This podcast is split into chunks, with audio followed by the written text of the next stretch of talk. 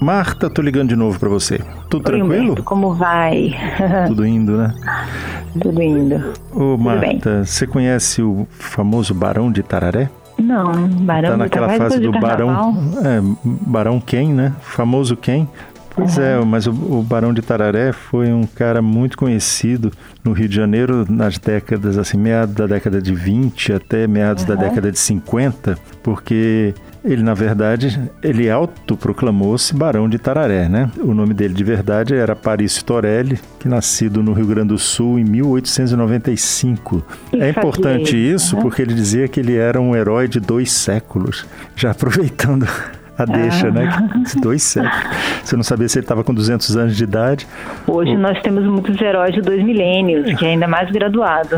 Pois é. E aí ele editava um jornal chamado Amanha, Aham. que era uma brincadeira com um jornal de grande circulação no Rio de Janeiro que tinha na época, que era Amanhã. Ah, E ele, não só ele era um, um cara muito inteligente, como ele fazia tudo no jornal. Ele desenhava, ele diagramava o jornal, além de escrever o conteúdo de todo o jornal.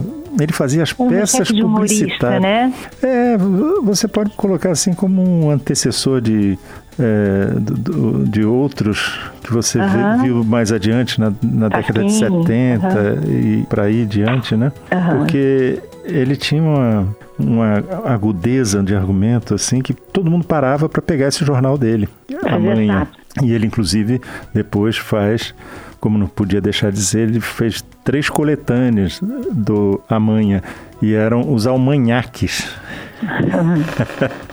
Não, Legal. mas ele tinha uma visão muito legal assim das coisas. Ele era muito crítico em relação a tudo. Então, por exemplo, para começar por uma coisa bem simples, ele chegava e dizia que o cão que ladra não morde, mas convém não facilitar porque tem muito cachorro que não é analfabeto e que não conhece o provérbio. regra. E, assim, já criticava, de certa forma, a nossa indecisão em defender animais ou mastigá-los, né? Uhum. Então ele dizia que os bois no matador e os frangos na capoeira não acreditam que existem entre os homens uma sociedade protetora dos animais, É verdade. né? É, que é realmente, né? Mas É assim, também- vale para uns animais e não vale para os outros, né? é, você escolhe os animais que você devora, escolhe os Quer- animais que você torna amigos. Você Né? torna a vida. É. E ele até pegava assim certas coisas da hipocrisia de algumas pessoas, né? Que ele falava assim: negociar ter todo bom negócio para o qual não fomos convidados. Aham. E é verdade, né? Às vezes quando o camarada Sim, com- aham. é chamado para negociar, A visão, a visão muda, né? É, a se você está dentro ou se você está fora, né? É, Aham. exatamente. E tanto que ele dizia assim: diz-me com quem andas e eu te direi se irei contigo. Ele gostava de fazer uns trocadilhos, né? É, porque o trocadilho tinha essa coisa de você criava, um, você reescrevia, o trocadilho reescrevia alguns ditos populares, né? Então o trocadilho dele tinha essa, essa É tentativa. de- quase uma é quase uma crítica do próprio dito, né? É, exatamente. E, e muitas vezes até da própria que você quer ver. A gente está falando de reescrever certos ditos. Ele tinha uma história que ele- tinha um, um, um provérbio dele era esse assim: os vivos são sempre cada vez mais governados pelos mais vivos. Por quê? O Augusto Conte né, o positivista, tinha essa história de dizer que os vivos eram sempre cada vez mais governados pelos mortos, assim, de res- ressaltar a importância de tradição e tal. E ele dizia: não, os vivos estão sendo cada vez mais governados por mais espertalhões. Sim. Os mais vivos, né? Aham. E, e com relação à política. Ele, ele foi um crítico político, tanto que ele acabou na cadeia algumas vezes, sabe? É, que, é, o governo Getúlio Vargas ofereceu hospedagem gratuita para ele em algum, algumas ocasiões, né?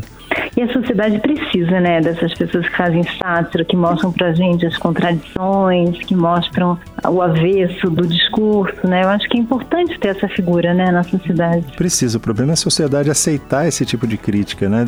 E se perceber nela mesma e não ficar olhando para o outro, para o vizinho e dizer, ah, tá vendo? Falou de você. Não, tá Uhum. falando de todo mundo, né? É, é que é a coisa de poder. É, eu sou contraditório, nós somos contraditórios. A gente, nossa, nossa moral tem furos, né?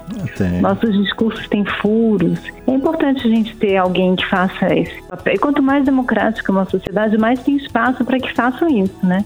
É. Quanto mais fechada, aí fica perigoso. Tinha uma máxima dele que era ótima. Ele dizia: o homem que se vende recebe sempre mais do que vale. é verdade. Essa é ótima, né? É bem verdade, né? É, não, tinha uma outra ótima dele. que, espiritual. Que era assim, brincando com os ditos populares, né? De onde você não espera, muitas vezes vem muita coisa, né? Aí Sim. ele dizia assim, não, de onde menos se espera, daí é que não sai nada mesmo. Você fica esperando por uma coisa que não vai acontecer, ela não acontece. Não acontece mesmo. É, é bacana, gostei de conhecer o Barão de Tararé. É o mais importante, Marta, como ele ah. dizia, nunca desista do seu sonho. Se ele acabou numa padaria, procure em outra. Ah. Não é isso? É, então, é Marta, isso mesmo. Chegou o meu andar aqui, o seu também, Opa, mas você está ausente. o meu também. Pois é, mas estou ausente, mas estou presente. Isso. Até a próxima, Marta. Um beijo, Humberto. Você ouviu Conversa de Elevador com Humberto Martins e a psicóloga Marta Vieira.